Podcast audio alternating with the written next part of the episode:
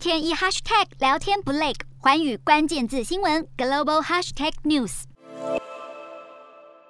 早日平息俄乌战火，美国总统拜登跟中国国家主席习近平十八日晚间展开一小时五十分钟的视讯通话，不但谈了俄乌、台湾议题，也是重点。拜习会谈后，中国官媒发布新闻稿，表示拜登在对谈里重申美国不寻求与中国打冷战，不会改变中国体制，甚至不支持台独。白宫则强调，美国对台政策不变，也坦言很担心北京当局会继续挑衅台海，因此维持台海稳定现状，大方向不变。学者分析，拜登再度搬出《台湾关系法》、美中三公报以及对台六项保证，维持美国过去政策基调，避免俄乌战争还没结束，台海又爆发冲突。不过，就在拜习通话前，中国航空母舰山东舰就被发现悄悄通过金门外海。路透社更爆料，美军不敢大意，甚至派出驱逐舰向北航行，与台湾军方联合警戒。山东舰通过台海，但是没有搭载其他战机，专家研判宣示意味大于实质。威吓，